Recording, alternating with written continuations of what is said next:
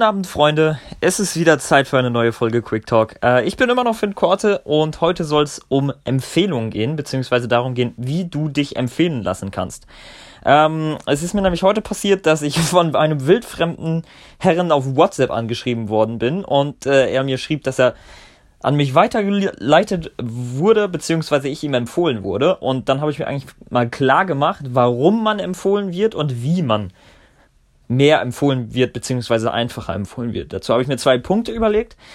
Erster Punkt ist, sei dir nicht zu schade, auch mal etwas for free zu machen und gebe Leuten, die in deinem näheren Umfeld sind, beziehungsweise mit denen du befreundet bist, auch mal gratis Mehrwert, ja?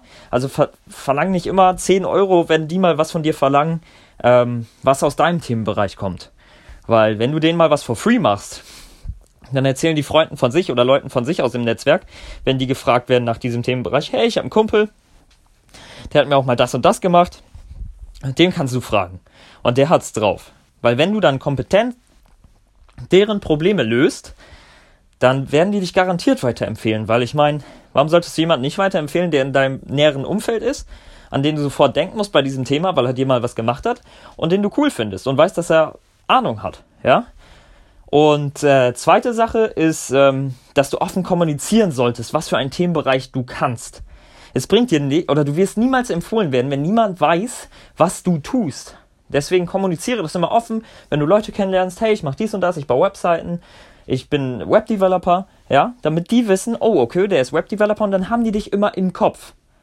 Und mach es dann einfach, dich zu finden. Und schreib sofort dahin, was du tust.